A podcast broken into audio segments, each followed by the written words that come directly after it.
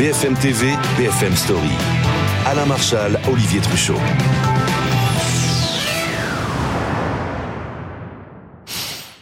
C'est donc euh, à l'issue d'une réunion des 27 chefs d'État euh, européens à Paris hier qu'Emmanuel Macron a fait sa déclaration pour le moins surprenante puisqu'il a évoqué la possibilité d'un envoi des troupes en Ukraine pour combattre euh, les Russes, exclu aujourd'hui si les circonstances en revanche devaient le commander. On pourrait y penser, a dit le président de la République. Alors tout au long de la journée, les réactions ont afflué à gauche, à droite, en Europe pour dénoncer le scénario présidentiel. le point d'orgue de ces réactions, il s'est produit cet après-midi au Palais Bourbon, c'est-à-dire à, l'Assemblée nationale, entre le chef du gouvernement et Marine Le Pen. Et à l'Assemblée nationale, nous retrouvons Perrine Vasque pour BFM TV. Oui, absolument. Effectivement, tout le monde avait cette question sur l'élève. Qu'a voulu dire le président de la République dans ses propos hier soir? Est-ce que la France va envoyer des troupes en Ukraine? C'est ce qu'on entendait depuis ce matin de la part de tous les groupes. Pour une fois, d'accord, de la droite euh, comme de la gauche, de l'extrême droite comme de l'extrême gauche. Certains parlent de déclarations dangereuses, d'opportunistes, de grande improvisation. Donc, effectivement, il était question que le Premier ministre soit interrogé lors de cette question au gouvernement cet après-midi sur cette question.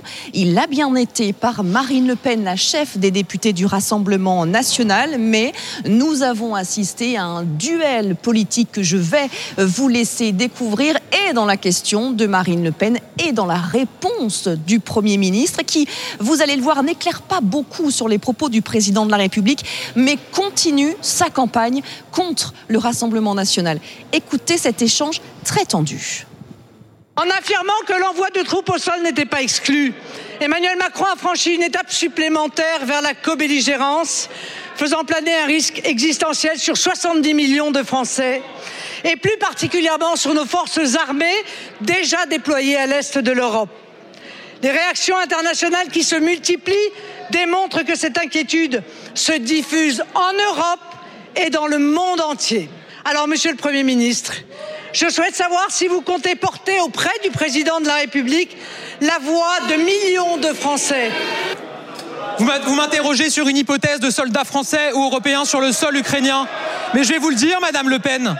Quand on lit les enquêtes qui sont réalisées, encore celle du Washington Post le 30 décembre dernier, il y a lieu de se demander si les troupes de Vladimir Poutine ne sont pas déjà dans notre pays. Je parle de vous et de vos troupes, Madame Le Pen.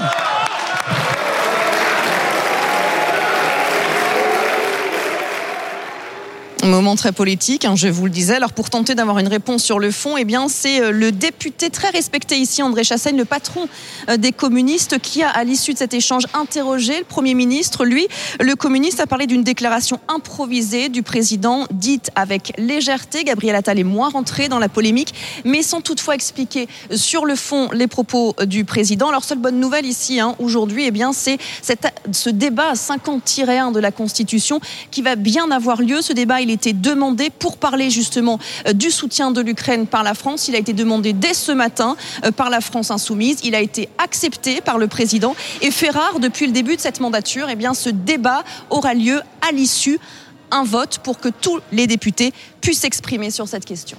Ah, Perrine Vasque en direct de l'Assemblée nationale avec euh, Vincent Berthézen pour BFM TV. Julien Audoul, euh, bonsoir. Gabriel Attal a donc dit tout à l'heure à Marine Le Pen, il y a lieu de se demander si les troupes de Poutine ne sont pas déjà dans notre pays. Je parle de vous et de vos troupes. Les troupes RN, ce sont les troupes de Poutine? Le parti macroniste est devenu depuis euh, quelques semaines le parti de l'outrance et de l'insulte qui n'a aucun argument à avancer dans la campagne des européennes et qui commence à perdre les pédales, à perdre son sang-froid. On l'a vu avec le président de la République au sein de l'agriculture, on le voit avec le Premier ministre euh, aujourd'hui. Insulter de la sorte le premier parti d'opposition, insulter 13 millions de Français, insulter euh, la chef de l'opposition euh, nationale avec autant de, de légèreté, autant de brutalité, avec un parallèle scandaleux. Je le dis, c'est un parallèle scandaleux.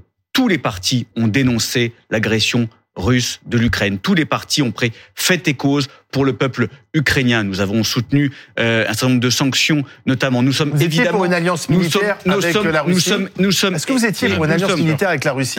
Il faut, il faut, pose la question, il faut resituer les choses dans leur contexte. Dans la guerre contre le terrorisme islamiste, effectivement, il y a eu un moment, il y a eu un moment où nous pouvions penser que euh, nous pouvions euh, avoir une coalition contre le fondamentaliste islamiste. Pour autant, la situation est bien différente euh, aujourd'hui. Je rappelle que nous avons soutenu le peuple ukrainien depuis le début, que même notre maire de Perpignan, Louis Alliot, est allé chercher des réfugiés ukrainiens à la frontière euh, de la Pologne pour soutenir euh, ce peuple euh, en détresse. Donc on n'a pas de leçon à Pourquoi cette attaque On n'a pour- aucune c'est leçon pour faire diversion Mais bien évidemment, nous avons un parti, un président, un gouvernement qui sont totalement à la ramasse. On l'a vu au sein de l'agriculture, qui n'ont pas d'argument dans cette campagne Oui, européenne, que, que qui n'ont pensez-vous des propos aucun d'Emmanuel argument, que pensez-vous si ce des pensez-vous des propos d'Emmanuel Macron qui n'exclut pas l'envoi de troupes au sol Je les trouve, mais je pense comme des millions de Français, je les trouve inquiétants et gravissimes. On ne joue pas avec autant de légèreté au chef de guerre. On ne joue pas à jeter euh, potentiellement euh, des fils de France sur un théâtre d'opération qui pourrait entraîner notre pays dans un engrenage mortifère. Qu'est-ce que ça signifie? Il faut quand même resituer un petit peu. Qu'est-ce que ça signifie d'envoyer des troupes au sol en Ukraine? C'est-à-dire déclarer la guerre à la Russie, une puissance nucléaire, c'est-à-dire la troisième guerre mondiale. Est-ce que c'est ce que nous voulons? Non. Voilà. Encore une fois, Marine Le Pen l'a demandé depuis le début. Il faut contraindre la Russie et l'Ukraine à une conférence de la paix. Nous ne sortirons de ce conflit pas par les armes, mais par la négociation, deux pour faire la par paix, la hein. diplo- Bien sûr qu'il faut être deux, mais il faut. Vladimir Poutine il- ne la veut pas pour l'instant. il faut mettre toutes les chances de notre côté pour une conférence de la paix pour sortir une bonne fois Alors. pour toutes de ce conflit. Antoine Armand, euh, Gabriel Attal s'en est pris violemment à Marine Le Pen pour faire diversion, parce que finalement, il n'a pas répondu à la question que posait la chef de file des députés RN à l'Assemblée nationale, à savoir euh, pourquoi euh, envisager l'envoi de troupes de combat en Ukraine. Non, pardon, mais d'abord, c'est pas ce qu'a dit le président de la République. Il a dit qu'il n'était pas question de le faire pour le moment, mais que ce n'était pas exclu parce que nous ne pouvons Donc pas, pas exclu. Donc, et nous ne devons pas. Non, mais c'est le. Ça ne veut pas dire que c'est envisagé. Pardon. Quand on publiquement on n'exclut pas une hypothèse, c'est que cette hypothèse Bah, en, elle diplomatie, en, en matière de diplomatie, les mots ont un sens et les Exactement. faits aussi. Et si vous regardez les faits, prenez par exemple Marine Le Pen. Marine Le Pen, c'est quelqu'un qui considère que l'annexion russe de la Crimée n'était pas illégale. Et quel qu'elle- est le rapport et- avec et les sur- je vais, je vais, Macron, je vais y venir, je vais y venir, et sur laquelle elle ne souhaite pas revenir. Marine Le Pen, c'est la responsable d'un parti dont la presse américaine, après une enquête extrêmement fouillée, a déterminé et établi qu'elle avait des liens extrêmement forts avec la Russie, Russie qui était son banquier. Marine Le Pen, c'est la responsable d'un parti qui a refusé de voter euh, des euh, résolutions au Parlement européen pour euh, soutenir Alexei Navalny, pour soutenir les opposants en Russie. Et j'y viens. Donc, Mais quel est le le rapport premier- par rapport aux déclarations hier Le- d'Emmanuel Macron à l'issue de ce sommet de Paris les troupes, c'est aussi les troupes morales qui, dans le pays, systématiquement, lorsqu'il s'agit de lutter contre les pulsions impérialistes de Non, Vladimir de. Poutine, qui met en danger l'Europe, non, non. Euh, se réveille le premier Jean-Luc Mélenchon monsieur- et Marine Le Pen. monsieur- non, c'est non, ça. Londres. Berlin, Madrid, Non, nos partenaires allemands. Vous aucun mélangez- soldat non. ne sera envoyé. L'OTAN vous n'a mélangez aucun projet volontairement deux d'envoi de choses. troupes de Non, combat en Ukraine. vous, vous, vous, vous mélangez En fait, volontairement Emmanuel deux Macron choses. est seul contre tous dans cette histoire. Absolument pas. Vous mélangez volontairement deux choses. Non, c'est vous qui mélangez. Pas du tout. Vous mélangez deux choses. Le soutien absolument nécessaire à l'Ukraine, c'est une question de sécurité européenne. Et la Tous nos phrase... partenaires disent non à l'envoi de troupes. Non mais le président n'a pas parlé d'envoi de troupes. Bah, si. Non, Si. je suis désolé. Si, Les- si. non, mais les- je suis désolé. mais- Non, je suis désolé. Bon, il a répondu à une écoutez, question. Mais écoutez, on peut reprendre ses propos. Ah bah on peut il, a reprendre si réagi, vous voulez. il a réagi à la Ah bah question. écoutez quoi, on va les réécouter. Mais on va les réécouter. Allez. Vous verrez, il répond à une question. Il n'y a pas de consensus aujourd'hui pour envoyer de manière officielle, assumée et endosser des troupes au sol, mais en dynamique, rien ne doit être, rien ne doit être exclu. Nous ferons tout ce qu'il faut pour que la Russie ne puisse pas gagner cette guerre. Beaucoup de gens qui disent jamais jamais aujourd'hui étaient les mêmes qui disaient jamais jamais des tanks, jamais jamais des avions, jamais jamais des missiles de longue portée, jamais jamais ceci il y a deux ans. Ayons l'humilité de constater qu'on a souvent eu 6 à 12 mois de retard. C'était l'objectif de la discussion de ce soir. Donc tout est possible, si c'est utile, pour atteindre notre objectif. Tout est possible. Tout est possible, c'est assez clair. euh, Pardon, il dit, il dit que quand la, si la situation évolue, peut-être que notre position évoluera. Ah, Oui, mais dire le je contraire, mais, mais non, dire Bon, le contraire serait absolument irresponsable. Alors pourquoi Londres, Berlin et Madrid ont compris euh, qu'il parlait d'envoi de troupes et que cette hypothèse aujourd'hui euh, n'est pas du Non. tout envisagée par nos les alliés responsables européens ont eux-mêmes répondu à une question qui était volontairement déformée, en l'occurrence la vôtre, qui est allez-vous envoyer des Ah troupes Et ils ont répondu non. C'est de la faute des Mais journalistes. Je suis désolé. Non mais pardon, je pense qu'en termes de défense de la presse, vous illustrez euh, toujours un peu plus. Oh, je, Mais je pense que M. lorsque- Macron n'a pas de leçon Lorsque à nous donner. lorsque Marine Le Pen, qui se disait d'ailleurs et qui se dit, je crois encore admiratrice de Vladimir Poutine, Mais réagit aux toutes mais- premières agressions mais que russes. de. Elle nous dit attendez, attention sur l'envoi d'armes, attention. Et elle Monsieur tente Armand, toujours de vous freiner. Je vais pouvez- finir vous si vous permettez. sur le fond au lieu de me contredire. C'est ce que je suis en train de déblatérer des faire. mensonges à Non, répétition. vous me contredirez Voilà. après si vous n'êtes pas mais- d'accord. Je vais finir ma phrase si vous voulez bien. Euh, en fait, depuis le début, le Rassemblement national tente de tempérer notre aide, l'intensité de cette aide et les modalités de cette aide en Ukraine. Pour des raisons que je ne connais pas, que je malheureusement crains Donc, de que ce commencer sont vraiment les à de comprendre. Poutine ou pas le Rassemblement Mais- mais national? Parce que c'est l'expression qui a été employée par le Moi, Premier ce ministre. que je considère, c'est que Vous- quand dans, le, quand débat national, quand dans le débat national, vous avez un parti qui tente d'excuser, Euh, de tempérer ou de justifier une attaque ce illégale qui met en, danger la sécurité européenne, vous participez à être moralement un soutien de l'étranger, alors que vous vous moralement un- alors que Poutine. vous dites un parti patriote. Ce qui- Ce qui est très grave, c'est que la Macronie utilise la guerre, utilise potentiellement la vie de nos soldats à des fins purement électoralistes et partisanes, pour faire diversion, pour faire peur dans la campagne des européennes. Je trouve ça inadmissible et je trouve ça très grave. Et ça illustre finalement, finalement le niveau, votre niveau d'argumentation, votre niveau politique et la, la considération que vous avez pour l'armée française et pour le peuple français qui ne veulent pas la guerre. Julien Audoul, vous-même, vous avez utilisé Poutine à des fins électorales sur un tract. Mais à, à quel niveau vous On va parlez vous montrer ce tract. Sur, il y avait bien une photo de Marine Le Pen sur en 2022 Non, mais- avec attendez, euh, qui mais- serre la main de Vladimir Poutine. Ra- Rappelez que c'était avant l'agression de l'Ukraine, déjà d'une. Quand, Donc ce n'est plus- quand Monsieur Macron, quand Monsieur Macron recevait, par exemple, en grande pompe au château de Versailles, Monsieur Poutine, quand Monsieur Macron recevait en grande pompe au fort de Brégançon en 2019, Monsieur Poutine, euh, je rappelle que c'était des années après l'annexion de la Crimée, Monsieur Armand. Donc c'est quand même très curieux de Donc voir. aujourd'hui, c'est une scène à de- laquelle on n'assisterait plus. Marine Le mais Pen. bien c'est- évidemment, Voilà, mais, mais bien évidemment. mais attendez, je, je pense que tous les partis politiques français, tous les responsables politiques, quels qu'ils soient, ont un moment voulu échanger avec M. Poutine. Pourquoi Parce qu'il est le président de la Emmanuel Russie Macron et que la. Russie Alors. est une grande puissance avec qui il fallait entretenir des relations. Nous nous sommes trompés collectivement. Mais la réalité, D'accord, on a compris. mais la réalité, c'est qu'aujourd'hui, Oui. M. Macron cherche On a à compris. instrumentaliser des menaces Vous qui n'existent pas avec Néla le. Des menaces qui n'existent Attendez, attendez, pas. attendez, Avec le Rassemblement national, oui. Non mais attendez, Comparer le. Rassemblement national au Stop, c'est bon. Vous l'avez dit tous les deux. C'est délirant. C'est délirant. Attendez, on va retourner à l'Assemblée nationale. Une seconde, on va retourner à l'Assemblée nationale parce qu'on a le président de la commission des finances qui nous attend, Éric Coquerel, qui a assisté justement à cet échange pour le moins euh, fort, intense euh, au Palais Bourbon. Bonsoir Éric Coquerel. Bonsoir. Euh, vous validez l'expression, vous aussi, troupe de Poutine pour le Rassemblement national? Alors écoutez, si vous m'invitez pour commenter le débat entre euh, le gouvernement et le Rassemblement national, je peux arrêter tout de suite. quoi. Soit vous me demandez la position de France Insoumise, mais moi je suis pas là pour faire la pub du duel que vous êtes en train de monter. quoi. Franchement. Bon, bah, c'est pas, c'est pas, on le monte pas. Il Si, a si, eu lieu à l'Assemblée. C'est ce que vous faites. Là, Monsieur vous- Coquerel, vous- il a eu lieu à l'Assemblée nationale sous vos yeux. France Insoumise sur cette question. Bah, je vous demandais ce que vous en pensiez, vous n'avez pas d'avis là-dessus. Me demandez pas comment. Non, j'ai pas envie de vous demander de, de commenter les déclarations sur les propos du président. Mme Le Pen. Je vous rappelle qu'il y a 85 députés du Rassemblement national dans l'Assemblée. Il y en a beaucoup plus de la part de la Nupes. Donc, euh, demandez-moi, demandez-nous notre position et ce Alors, qui se passe. Bah alors mais c'est bon, quoi. Euh, Bah, bah, attendez, Cette façon de mettre en scène sans arrêt cette Mais on espèce met pas en scène, ça s'est passé sous vos yeux à l'Assemblée nationale. Ne refusez pas non plus ce qui s'est passé réellement. Donc, Bah oui. je vais vous répondre. maintenant, je vous pose la question, monsieur. Mon problème n'est pas de, vous commenter les réactions du gouvernement par rapport à Mme Euh, C'est bon. Monsieur. Coquerel, maintenant j'ai compris. Maintenant je vous pose la question, Monsieur le Président de la Commission des. Finances. Que pensez-vous des propos du Président de la République? Alors, ce que je pense, c'est que c'est des propos qui sont euh, soit sur le fond, il le pense et c'est très grave. Euh, parce que ça veut dire que la France pourrait possiblement devenir belligérant d'un conflit euh, puissance nucléaire contre une autre puissance nucléaire. Et je ne pense pas que euh, ça arrange en quoi que ce soit en plus les affaires des Ukrainiens d'importer un conflit qui pourrait être généralisé, voire mondialisé sur leur territoire.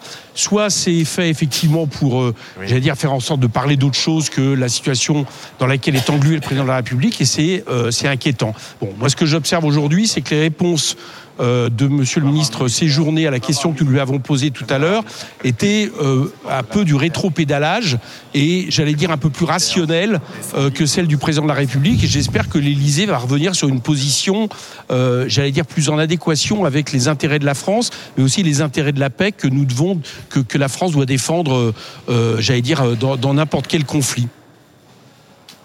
Mais Éric Coquerel, c'est un, une, une phrase irresponsable qu'a prononcée le Président de la République?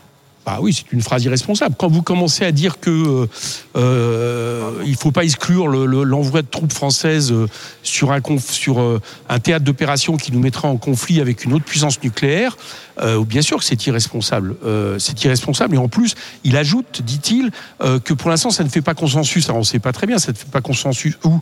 Par- Dans l'OTAN, dans l'OTAN, c'est sûr, puisque l'OTAN a désavoué le président de la République en disant que c'était exclu. Dans, on ne sait pas si c'est, ça fait pas consensus dans l'Europe. On ne sait pas de quoi il parle en fait. Donc moi, je pense que cette phrase a été euh, euh, mise sur la table pour qu'on parle d'un autre sujet que, par exemple, les questions d'agriculture et autres, faire diversion, et que, euh, mais que dans tous les cas, c'est grave parce que euh, on Monsieur est une Coquerel, puissance quand même- nucléaire et on doit pas être, on doit pas traiter cette question-là à la légère. Surtout, comme je le souhaite, si on, on compte défendre les intérêts du peuple ukrainien et derrière ça, parce que Mais- il faudra que ça débouche là-dessus à un moment donné, Mm. les intérêts d'un retour à la paix. Néanmoins, euh, un débat et un vote au Parlement euh, sur l'accord bilatéral de sécurité conclu avec Kiev aura lieu. C'est ce que vous souhaitiez. Absolument. Donc c'est une bonne chose. Oui, oui, absolument. On le souhaitait, on l'a demandé. Euh, ça a été accepté. Je pense d'ailleurs peut-être que c'est pour revenir à des discussions un peu plus rationnelles sur la position de la France. Donc moi, je suis euh, satisfait qu'il y ait un débat avec un vote. Euh, mais vous conviendrez avec moi que c'est des choses qui devraient euh, devraient pas être euh, exceptionnelles. Euh, il est anormal que le Parlement soit aussi peu consulté sur des questions aussi graves que celle de la guerre. Merci, merci Monsieur Coquerel, président de la commission des finances avec euh, Vincent Berthézen en direct de l'Assemblée. Néla Latrousse, comment on réagit à l'Élysée? Parce que quand même, ces propos euh, ont fait réagir tout le monde et on a l'impression effectivement qu'Emmanuel Macron est seul contre tous dans cette affaire. Il y a deux réactions. Il y a d'abord euh, un étonnement par rapport à l'ampleur de, euh, de, de, de, de- la polémique, par rapport aux réactions, en disant mais attendez, euh, ce qu'a dit le président de la République, ce n'est pas euh, qu'il envoie euh, des troupes, c'est que ça ne peut pas être exclu, plaidant ce qu'il appelle une ambiguïté stratégique. C'est-à-dire, euh, euh, en gros, l'idée, c'est de laisser planer euh, l'ensemble des euh, hypothèses, y compris celle d'un engagement euh, plus direct dans un, euh, dans un Pour faire conflit peur à Poutine pour faire peur à Poutine selon la logique de, de dissuasion. Pourquoi pas, euh, mais auquel cas, l'ambiguïté stratégique peut aller jusqu'à dire pourquoi pas l'utilisation de l'arme nucléaire. Je veux dire, si on ouvre cette porte-là, Mm. Et puis manifestement, l'ambiguïté stratégique n'est pas une stratégie euh, précisément qui est partagée par les autres partenaires européens qui On ont jugé qu'au contraire, partager. oui. qu'au contraire, il fallait être beaucoup plus précis euh, quant, à, euh, quant, quant- quant- quant aux ambitions et quant aux, aux envies et aux modes d'action que pourrait avoir l'ensemble de l'Europe. Et puis, euh, dans l'après-midi a été organisée une séance d'explication euh, pour euh, expliquer aux, aux journalistes ce qu'avait égal, précisément en tête le chef de l'État. Et là, euh, euh, de ce qu'on comprend, de ce qui nous a euh, été dit, il ne s'agirait pas d'envoyer des troupes de combat. Il s'agirait, lorsqu'est évoquée l'hypothèse d'un engagement plus actif, de d'envoyer éventuellement des personnes pour aider sur la euh, cyberdéfense. Cinq catégories d'actions ont été identifiées donc la cyberdéfense, la coproduction d'armement et de munitions, le soutien à la frontière bélarusse avec des forces, nous précisons non militaires, sur des opérations pourquoi pas de déminage ou pour défendre des pays euh, qui seraient menacés par l'offensive russe comme la Moldavie. Donc, ce qui est l'ambiguïté, j'allais dire, qui était assumée hier soir, l'est en quelque sorte de moins en moins, puisque désormais, euh, ce qu'on nous explique, c'est plus que, des troupes encore une fois, il ne s'agit pas d'envoyer des troupes pour combattre aux côtés des forces ukrainiennes contre des soldats russes. Mais Ulysse, comment expliquer euh, ces réactions immédiates de, de nos partenaires pour dire euh, non, aucun soldat ne sera envoyé C'est ce que dit Berlin. L'OTAN n'a aucun projet d'envoi de troupes. C'est vrai qu'aujourd'hui, euh, tous les grands pays européens, à commencer par l'Allemagne, euh, l'Italie euh, et bien d'autres, disent pas question d'envoyer des troupes. Et vous l'avez dit, l'Alliance Atlantique elle-même ne le veut pas. Et les Américains sont très circonspects. Ce qui est important, c'est que effectivement, on voit que Emmanuel Macron a brisé un tabou. Parce que jusqu'à présent, on parlait euh, d'abord des munitions, ensuite euh, des chars, ensuite des avions, mais jamais, jamais un dirigeant occidental, européen, n'a parlé d'envoyer des troupes. Car effectivement, et Joe Biden, l'américain, l'avait dit, si on envoyait des troupes américaines ou occidentales en Ukraine, ça serait la troisième guerre mondiale. Et personne n'en veut. En réalité, depuis que la guerre dure, tout a été fait pour éviter une confrontation directe avec la Russie. Et même, ça a retardé l'aide européenne à la Russie. Et c'est ce qu'a dit hier d'ailleurs le président. Il a dit on a pris euh, à chaque fois des mois de retard dans notre soutien à l'Ukraine. La France n'est pas le pays qui aide Et- le plus l'Ukraine d'ailleurs. Euh, financièrement, pas du tout. Non, c'est assez Euh, paradoxal. Ce, ce seront d'abord les Oui. Américains et ensuite les Voilà. Allemands et après la France. Mais la France euh, donne des armes extrêmement efficaces, Mmh. à commencer par les canons César euh, qui ont fait leur preuve. Mais ce qui est important, si vous voulez, c'est que Macron a voulu envoyer un signal à Poutine. Non pas faire peur à Poutine, parce qu'on ne fait pas peur à Poutine qui Une puissance détient nucléaire. l'arme nucléaire, mais c'est pour dire au Kremlin, il y a une limite que l'on ne peut pas franchir. Et cette limite, c'est l'éventuelle défaite de l'Ukraine. Pourquoi maintenant? Pourquoi elle, est envisagée? Mais parce qu'aujourd'hui, la situation est critique et que sur le front, euh, l'Ukraine a des difficultés. Le rapport humain est de 1 à 6. Euh, le rapport de munitions est, considérable. Or, les obus européens ou américains n'arrivent pas suffisamment. Donc, il y a une situation critique qui a amené le président à réunir d'abord 21 chefs d'État et de gouvernement, ce qui n'est pas rien, euh, de façon urgente pour dire il faut qu'on agisse différemment pour mieux soutenir l'Ukraine. Mais il ne s'agit pas de défier Poutine, il s'agit de mettre en garde et de vraiment de- de- d'envoyer ce signal très fort de dire on ne peut pas accepter la défaite de l'Ukraine parce que si elle avait lieu, eh bien, ça compromettrait la sécurité de l'Europe et donc de la France. Dernière chose, le président n'a jamais dit que la France allait envoyer des troupes. Non. Le président n'a jamais dit qu'il voulait faire la guerre Il à a la dit Russie. l'hypothèse n'était pas exclue. Mais effectivement, il a brisé un tabou en disant pour la première fois, compris. on n'exclut pas. Dernier point, il y a déjà des étrangers, entre guillemets, des Occidentaux en Ukraine. Les Britanniques l'ont même admis publiquement. Il y a des services de renseignement, il y a des conseillers, euh, il y a des, des hommes qui s'occupent de la maintenance, etc. Et on a vu Eh bien. encore il y a quelques jours à peine que la CIA avait une implantation, je dirais, massive en Ukraine depuis dix ans. Et les hommes de la CIA sont toujours euh, en Ukraine. Mais ça n'a jamais été dit officiellement. Vous voyez, on essaie de garder la mesure pour éviter un embrasement total. Eh bien, on va continuer. Néanmoins, Macron a semé une tempête intérieure, européenne et même globale avec ces, mots qui étaient prononcés pour la première fois.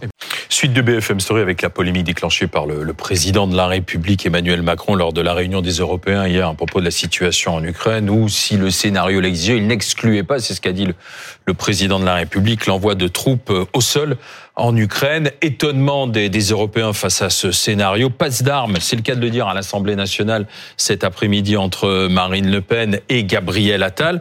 Et débat euh, à l'Assemblée aujourd'hui hein, sur, euh, sur euh, l'Ukraine. Pourquoi un débat sur l'Ukraine euh, Un débat bien, un débat, ce qu'on appelle À venir. 50-1, donc c'est prévu dans la dans la Constitution, donc c'est l'article 50, euh, premier alinéa, qui est prévu notamment en ce qui concerne des sujets comme la politique étrangère de la France. Il y en a déjà eu sur l'Ukraine, deux notamment en 2022. Il y avait toute une partie de l'opposition qui, suite aux déclarations d'Emmanuel Macron, avait réclamé que ce débat euh, puisse Mhm. avoir lieu pour euh, pouvoir euh, échanger sur la stratégie française et européenne de soutien à, à Kiev.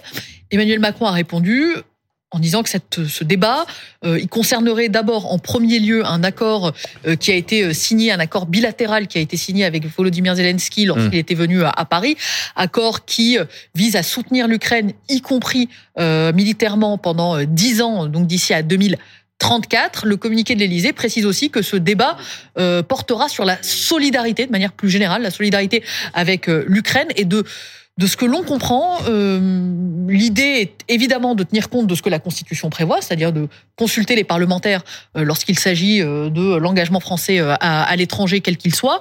L'idée est aussi de recréer de la polarisation, puisque euh, euh, dans certains esprits autour du, du chef de l'État, on entreaperçoit qu'à la faveur d'un tel débat, il y aurait d'un côté les fervents soutiens euh, à l'Ukraine, j'allais dire quoi qu'il en coûte, c'est- pas forcément Ouais. l'expression adaptée, mais quoi qu'il en soit plutôt euh, soutien à l'Ukraine et de l'autre euh, essayer euh, de cornériser euh, le Rassemblement national, France les insoumise. insoumis euh, qui euh, eux appellent davantage Alors, à une justement. conférence pour la paix avec une majorité qui dit mais très bien mais les conditions de la paix aujourd'hui ne sont pas réunies appeler à la paix c'est faire le jeu de Moscou. Alors, est-ce que vous allez euh, voter pour cet accord euh, de sécurité qui a déjà été conclu hein, avec euh, l'Ukraine?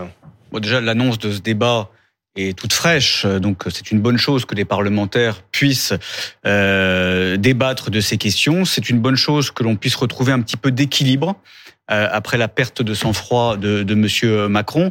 Euh, je tiens à préciser que la France a toujours eu une position dans son histoire d'équilibre. On a une puissance d'équilibre que Monsieur Macron cherche à placer en puissance de déséquilibre. D'accord, mais répondez à ma question, s'il Donc, vous mais c'est pas, que- c'est pas moi aujourd'hui euh, à ma place qui va vous donner la position du groupe Rassemblement National. Nous allons effectivement en débattre. Euh, nous allons euh, euh, défendre nos arguments et surtout nous allons veiller à ce que la paix, la paix pour notre pays, et ce que surtout la sécurité pour les Français, parce que c'est l'intérêt. Encore une fois, nous sommes parlementaires français et il faut que, en ligne de compte, que les intérêts de notre pays, de notre peuple, soient respectés. Mais pourquoi il ne serait pas sécurité- respecté en, en votant euh, en votant la défense de, de l'Ukraine ou le soutien à Mais, l'Ukraine? mais justement, nous devons en débattre. Nous devons, vous savez, à mon avis, la définition que nous avons de la solidarité vis-à-vis de l'Ukraine n'est pas la même si on se place. euh, Pourquoi les intérêts français de la- pour Monsieur Macron ou pour le Rassemblement national?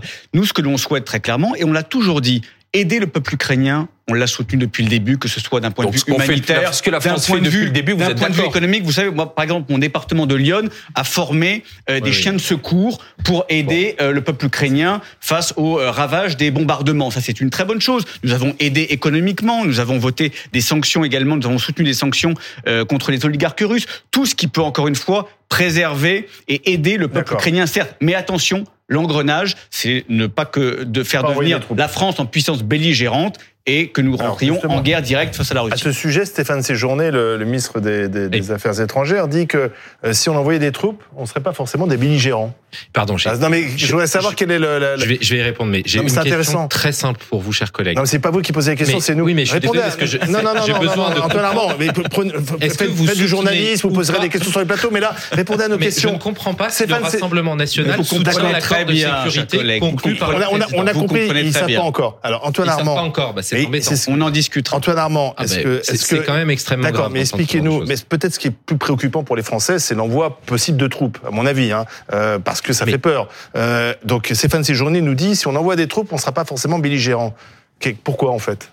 Mais parce que nous avons envoyé des troupes en Roumanie, euh, en Pologne, qui sont des troupes, y compris d'ailleurs, je suis bien placé pour vous le dire, de mon département, qui sont venus former des pilotes, qui sont venus former des mécaniciens. Ça s'est fait dans des pays qui n'étaient pas Mais l'Ukraine. là, ça serait en Ukraine. Ça Mais- serait, euh, on enverrait des mais troupes aux côtés serait- des, des mais- soldats ukrainiens. Vous voyez comme vous écrivez le récit. Personne n'a, je permets de si. le dire, personne n'a dit que nous allions envoyer Non, des troupes en on Ukraine. est sur cette hypothèse que Emmanuel Macron lui-même a, a- a- Il a a dit- formulée. Non, il n'a pas Vous ne On va l'excluez pas vous pas, repasser vous ne 15 fois, parce qu'il y a que pas. vous qui l'avez pas entendu. Excusez-moi, monsieur Armand, on va Non, pas le repasser je, l'extrait. je suis désolé, les mots Il a dit tout est possible. Non, Les le- mots comptent, tout est possible. C'est bien ce qu'il a dit. On n'exclut rien. Tout est Mais possible. est-ce que, eh, pardon, est-ce que vous excluez Bon, vous ne à tout jamais d'avoir des formateurs Non mais attendez, je, vous- je pose la question parce que c'est, j'y réponds en même temps à la question de la belligérance. Est-ce que vous excluez définitivement, vous, l'envoi de formateurs ça, français auprès de mécaniciens qui sont des militaires Donc ce sont Je des pense pas qu'il parlait de ça. Mais bah, Parce qu'ils je- sont, pardon, déjà, parce pardon, qu'ils sont mais déjà là, ils sont déjà envoyés, ces formateurs euh, sur place. Pardon, il y a des militaires français en Ukraine à votre Officiellement. connaissance Bah, en tout cas, Officiellement pour, pour former au canon César. Euh, Ulysse Gosset, Non, enfin, ça a été dit. Ulysse Gosset. Alors, Ulysse Gosset c'est une question très voilà. importante. Stéphane À- Séjourné dit si on envoie des troupes, on ne sera pas forcément belligérant. Ça veut dire quoi? Les Russes ne cessent de dire attention, si vous envoyez des armes, vous allez être co-belligérants, et vous allez être en guerre contre la Russie. Mais en réalité, Ça, dans- c'est ce qui- ce qui, est- ce qui a déjà été c'est fait. ce que Moscou dit, mais ce n'est pas le cas parce qu'en fait, en réalité, dans le droit international, il n'y a pas euh, une définition précise de la co-belligérance. En fait, la co-belligérance, elle est établie par euh, l'adversaire qui le définit comme tel. Si Moscou considère que la France est en guerre contre la Russie, c'est Moscou qui le dit, ce n'est pas le droit international. C'est très difficile à, déterminer. Donc, dans le droit international, encore une fois, ça n'est pas euh, établi. Donc, ça dépendra du niveau d'aide euh, que les Européens apportent à l'Ukraine. Et pourquoi le, le débat est important aujourd'hui, encore une fois, c'est parce que l'Ukraine étant dans une situation critique, la question qui est posée aujourd'hui aux chefs de gouvernement, aux chefs d'État européens et à Joe Biden, l'Américain, imaginons que l'Ukraine perde sur le front et que ça soit la débâcle, ce Qu'est-ce qui qui n'est pas le cas. Jusqu'où ira-t-on dans le soutien de l'Ukraine? Est-ce qu'à ce moment-là, Et jusqu'où on ira Moscou? Est-ce qu'on décidera d'envoyer ou pas des troupes ou plus de moyens? Est-ce que par exemple le chancelier allemand, qui aujourd'hui ne veut pas envoyer Et quelle troupe, pardon de- hein qui ne veut pas envoyer de missiles à longue portée Taurus, dont les Allemands euh, possèdent beaucoup d'exemplaires. Il ne le fait pas parce qu'il dit si on le fait, on risque de perdre le contrôle, ça ne serait pas responsable. Si l'Ukraine était en train de perdre la guerre, que ferait l'Europe? C'est ça la question. Est-ce qu'à ce moment-là, il faudrait pas aller au-dessus? Si on l'a Et- perdu, ça et- ferait des et- Il y a de une autre donne. Et si Et- Trump gagne l'élection et, et puis, présidentielle, si l'Amérique effectivement ne soutenait pas l'Ukraine, Voilà. si le, Il y a le déjà un vote bloqué au Congrès. hein. si le fameux euh, budget de 60 milliards d'euros ou de dollars euh, prévu par le Congrès américain est toujours bloqué, à ce moment-là, que va faire l'Europe Et donc, si vous voulez, ce débat est né d'une situation militaire sur le terrain qui exige de prévoir l'avenir et de faire des scénarios débat pour ne, les- pour ne pas être pris de court et être pris de vitesse au cas c'est un moyen où de ressouder les Européens, ce Bah, qu'a fait Emmanuel Macron euh, aussi, d'essayer agir de... différemment, de façon mieux coordonnée, pour permettre à l'Ukraine de ne pas perdre. Sauf que Euh, pour l'instant, ce débat, les, nos partenaires n'en veulent pas, puisqu'ils disent non, euh, pas question d'évoquer cette Alors hypothèse. oui, c'est vrai, mais quand euh, on a entendu dire le président, c'est vrai que tout le monde a été surpris. Hein, C'était vraiment un tabou qui était brisé. Mais quand il dit il ne faut jamais dire jamais, il a raison. Parce que souvenez-vous, il y a deux ans, quelle a été la première réaction de l'Allemagne lorsque la guerre a éclaté et que la Russie a envahi l'Ukraine? L'Allemagne a dit on va envoyer des casques. Bon, et aujourd'hui, l'Allemagne envoie des chars. Et peut-être, et, et, et, plus encore. Mais les Allemands sont-ils prêts à mourir pour Kiev? Et les Français sont-ils prêts à mourir pour l'Ukraine? C'est là la question fondamentale qui se pose aujourd'hui. En cas de défaite de l'Ukraine, de défaite annoncée, et, et donc euh, finalement de réussite de l'invasion de Poutine, qui pour l'instant a totalement échoué, est-ce que les Français sont prêts à mourir pour l'Ukraine? Nous sommes avec le général euh, Pellistrandi. Bonsoir général, euh, merci d'être en direct avec nous, consultant BFM TV. Est-ce qu'on aurait les moyens d'envoyer euh, du monde au sol ou pas? Alors, il faut bien comprendre qu'il ne s'agit pas, en l'état actuel, d'envoyer des bataillons sur la ligne de front. Il s'agit de réfléchir, et d'agir, donc, pour être le plus efficace possible pour soutenir l'Ukraine. Par exemple, les Britanniques ont déjà des éléments qui sont sur le terrain et qui soutiennent les forces ukrainiennes. Il y a donc plusieurs volets. Il y a bien sûr, par exemple, le renseignement, augmenter euh, la capacité, le transfert de renseignements vers les forces ukrainiennes. Il y a la cyberdéfense. Il y a euh, bien sûr et aussi tout le volet dont on a parlé, qui sont les munitions et l'entraînement. Autre exemple, le maintien en condition des matériels qui ont été transférés par l'Occident. Par exemple, les canons César ou les chars Léopard Aujourd'hui, pour les entretenir, il faut les sortir d'Ukraine et les ramener vers l'Ouest, au moins en Pologne. On pourrait envisager que ces matériels-là, ils soient remis en condition sur le sol ukrainien qui permet de diminuer les élongations et donc de diminuer les délais de disponibilité. Voilà un petit peu les pistes qui vont être creusées, mais pour le moment, il n'est pas question d'envoyer donc des bataillons, mais c'est aussi un message très clair envoyé à la Russie. Mais ce qu'on comprend également dans les propos, enfin ce que traduisent, semble-t-il, ces propos, euh, c'est que ça se passe pas comme prévu euh, sur le terrain. C'est-à-dire que l'Ukraine n'est pas en train de, de, repousser les troupes russes comme on, on le pensait. Euh, c'est même plutôt peut-être l'inverse qui se produit en ce moment. Il y a un défaut de munitions, si j'ai bien compris. Il y a ce vote bloqué aux États-Unis. Ça se passe pas comme prévu. Non, ça ne se passe pas comme prévu, mais je dirais que ça ne se passe pas comme prévu depuis le début, et en particulier pour les Russes. Euh, les Russes, au bout de deux ans, n'ont toujours pas réussi à vaincre. mais là, vous inversez, mais... général. Pardon, mais euh, je, je, je, me souviens de vous et d'autres assez confiants, sachant que voilà, comme l'Occident se mobilisait pour l'Ukraine, on allait finalement réussir à repousser l'offensive russe euh, sur le terrain. Semble-t-il, c'est pas ce qui se passe en ce moment. Les Russes sont en train de reconquérir certains territoires. Alors reconquérir, non. En fait, depuis le début janvier, ils ont regagné 130 km carrés, ce qui est Vraiment, c'est à peine la superficie de Paris. Donc, à l'échelle d'une ligne de front de 1000 kilomètres, c'est pas grand chose. Mais c'est vrai que ce sont les Russes qui ont plutôt l'initiative et que les Ukrainiens ont dû passer en situation défensive. C'est-à-dire qu'ils doivent encaisser maintenant, eh bien, les efforts russes et en particulier le fait que les Russes utilisent l'artillerie avec un rapport de 6 contre 1. Et c'est bien ça l'un des problèmes auxquels sont soumis les Ukrainiens. Donc, une situation difficile, mais je dirais, pour le moment, ce n'est pas la défaite de l'Ukraine, mais il faut pouvoir tenir dans la longueur. Et en particulier, ce qui nous inquiète, c'est plutôt ce qu'il adviendra, par exemple, à la fin du printemps, quand les Russes auront reconstitué en particulier leur parc de blindés et auront recruté de nouveaux soldats. Là, il y a énormément d'interrogations et donc d'inquiétudes.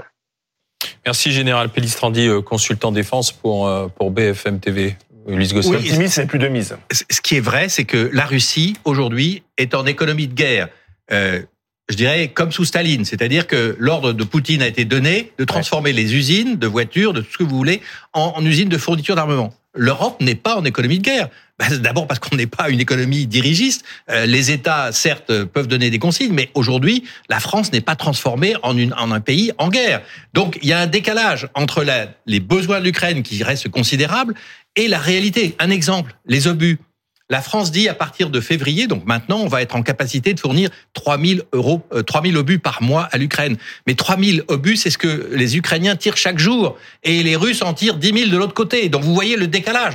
Les Ukrainiens demandent des avions, on ne les a toujours pas envoyés. Donc il y a vraiment un décalage entre les besoins de l'Ukraine pour continuer à bloquer l'avancée des Russes. Et c'est vrai qu'ils étaient à l'offensive au printemps dernier. Aujourd'hui, ils sont sur la défensive. Et le front est gelé. Et c'est vrai que Poutine à l'initiative sur le front. Donc comment, sauf, sauf en Crimée, où les Ukrainiens ont réussi finalement à, à- à s'aborder, enfin à, à détruire un certain nombre de navires de guerre russes, obligeant les Russes à partir et permettant finalement la navigation des bateaux ukrainiens en mer Noire. on posait- Mais en dehors de la mer Noire, c'est vrai que l'Ukraine est en grande difficulté. Poser la question, les Français sont-ils prêts à mourir pour, euh, pour l'Ukraine, pour Kiev? Euh, Et la question a été posée à, Piotr Tolstoï euh, sur BFM TV. C'est le vice-président de la Douma, hein, de, de l'Assemblée, et c'est un proche de, de Poutine. Et voilà, voilà sa réponse. Nous avions déjà promis de brûler les chars Leclerc, c'est fait. En cas, en cas d'envoi de soldats, ils mourront aussi. Attendons les cercueils des soldats français de retour d'Ukraine. Macron est un Napoléon de nos jours. Antoine Armand? Mais vous voyez exactement avec euh, ce type de propos pourquoi euh, l'abandon de l'Ukraine par l'Europe serait une catastrophe européenne et une catastrophe pour la France. Et c'est pour ça que le président de la République est à l'initiative depuis le début de la guerre. Vous l'avez rappelé, au début de la guerre, nos partenaires européens voulaient bien envoyer certains matériels de protection, certaines aides humanitaires, mais ne voulaient pas envoyer des canons, puis ne voulaient pas envoyer des chars. Puis la question de la défense sol-air s'est posée. Et nous avons progressé. Pourquoi? Pas par euh, vantardise, pas par calcul, par constat, par lucidité du durcissement de la Russie. Du durcissement militaire, certes, mais du durcissement que vous montrez très bien ici, de la rhétorique guerrière, de l'impérialisme qui vise à saccager l'ordre, le, multilatéralisme et la sécurité que nous construisons en Europe. C'est pour ça que nous avons besoin aussi d'une réponse en européen et c'est le sens de la conférence de soutien. euh, Il, il faut préciser quand même, par le il faut préciser quand même une chose par rapport à ce que dit le député Tolstoy, qui est membre de la Douma, c'est-à-dire l'Assemblée russe. La France n'a pas envoyé de Charles Leclerc en Ukraine. Vous voyez euh, toujours le, Bien le sûr, risque de, de, de faux, de fake news de la part de la Russie. Vous voyez bien qu'après deux ans de conflit, euh, la surenchère, à la fois euh, verbale, à la fois en termes d'armement, n'a rien apporté, n'a rien apporté pour notre pays, n'a rien apporté au peuple ukrainien. Et encore une fois, ce qu'il faut, c'est la demande de Marine Le Pen, c'est l'organisation d'une conférence de la paix pour sortir de ce conflit par la diplomatie. C'est la seule, mais c'est la seule solution. C'est la seule solution. Nous savons que nous sommes dans une situation de blocage, que euh, la Russie ne pourra pas aller plus loin, que l'Ukraine, malheureusement, Donc ne- ça veut dire qu'il faut la- non, mais cette loin. conférence de paix, c'est pour dire voilà, Monsieur Poutine, euh, Monsieur Zelensky, vous lâchez, vous lâchez le, le Donbass et vous Mais lâchez la Crimée c'est- et c'est russe. Mais encore une fois, c'est. Non, non, mais je vous pose la question. Mais ce sera par la diplomatie, ce sera par cette concertation. Non, non, mais si on fait une conférence de presse, c'est pas il moi il qui vais vous faire Ah, tracer des sûr. frontières. Non, mais vous Voilà, proposez une euh, conférence de paix. Ça veut mais dire que oui. vous avez en tête vous-même une idée de ce que ça pourrait être. Donc, est-ce qu'à ce moment-là, c'est Monsieur Zelensky doit Mais lâcher le avec- Donbass et la Crimée? avec les puissances régionales, avec les grands le pays, Donbass et la les, Crimée? les grands pays de ce monde, mais c'est pas à moi de le dire encore une fois, mais il faudra trouver une solution parce que les armes ne régleront rien. Et les va en guerre, les Bon, discours des vacances, Est-ce que l'Ukraine doit rester l'Ukraine et récupérer ses territoires? Mais la souveraineté non. territoriale de l'Ukraine doit être préservée. C'est un impératif. Ah, donc- elle doit violée. récupérer ses mais territoires. Bien évidemment. Et nous militons pour que le peuple ukrainien puisse retrouver l'intégralité. Y compris de la Crimée. Mais, mais la, la Crimée, c'est encore une fois, c'est c'est différent. Il y a eu un référendum. On va pas revenir sur le sujet. Euh, mais la question, c'est les discours des va en guerre. Qu'est-ce qu'ils amènent à part de l'huile sur le feu? Et moi, je remarque que certains, notamment au Parlement européen, comme Monsieur Glucksmann, feraient mieux de sortir tranquillement euh, de leur bureau euh, du Parlement Merci. et peut-être quitter leur club de golf pour aller prendre une là- calage et pour aller sur le front. Ce serait peut-être je- ça change. Vous conseillez à Monsieur Glucksmann de prendre Ah une ben, Kalachnikov c'est le plus virulent. C'est le plus virulent. Qu'il montre l'exemple. C'est Et sérieux, au lieu de donner, au lieu de donner des leçons au peuple français en disant, allez, allons faire la guerre à Monsieur Poutine. bah, Donc finalement, vous voulez envoyer des troupes au sol. Je suis pas sûr. Je suis pas sûr que un Glucksmann voie une soldat. troupe à lui tout seul. Mais là, la Mais de troupe, grâce, arrêtons les discours de- des va-t-en-guerre. Il y a faire peut-être des un point, il y a, peut-être un point d'ailleurs dans, ce- dans ce qu'a dit Gabriel Attal qu'on n'a peut-être pas assez commenté. Gabriel Attal, euh, sur la question de la belligérance, il, dit, il dit une chose. Il dit la Russie s'en prend déjà à la France. Il dit dans sa réponse à Marine Le Pen, on a retenu évidemment euh, les accusations contre le Rassemblement national, le fait qu'il évoque des, des, des, des fidélités supposées qui seraient les vôtres. Il dit la Russie s'en prend aujourd'hui à la France. C'est-à-dire que du point de vue de Paris, On en est déjà réalité, attaqué. on est déjà attaqué par, euh, par, euh, par Moscou à travers un certain nombre d'ingérences. On, parlait euh, des cyberattaques, etc. Et c'est la question que je voulais poser à Julien, à Julien Ah ben, on n'a plus le temps, on est là. On n'a plus le temps. on est Très, là. très vif, Gabriel Attal disait vous ne dénoncez jamais ces ingérences. Est-ce que pour vous aujourd'hui la France est menacée par Moscou? Mais on a toujours dénoncé les ingérences étrangères, d'où qu'elles viennent. Et d'ailleurs, dans la commission d'enquête euh, du même nom, on les, on les a dénoncés. D'ailleurs, le rapport a bien montré qu'il n'y avait aucune ingérence et aucun lien entre la Russie et le Rassemblement national. Merci, Ah non, merci de ce. rapport si, si, il vient d'avoir un rapport- qui a été publié la semaine dernière, qui s'appelle Portal Combat, qui établit que la Russie est derrière les ingérences et notamment les attaques cyber. Je parle du Rassemblement Non, c'est national. pas ce qu'il dit. Il dit le Rassemblement national. Il n'y a aucun lien est-ce entre que vous les condamnez, national. Mais je condamne toutes les ingérences. Merci de ce débat. viennent. Merci, euh, merci à tous.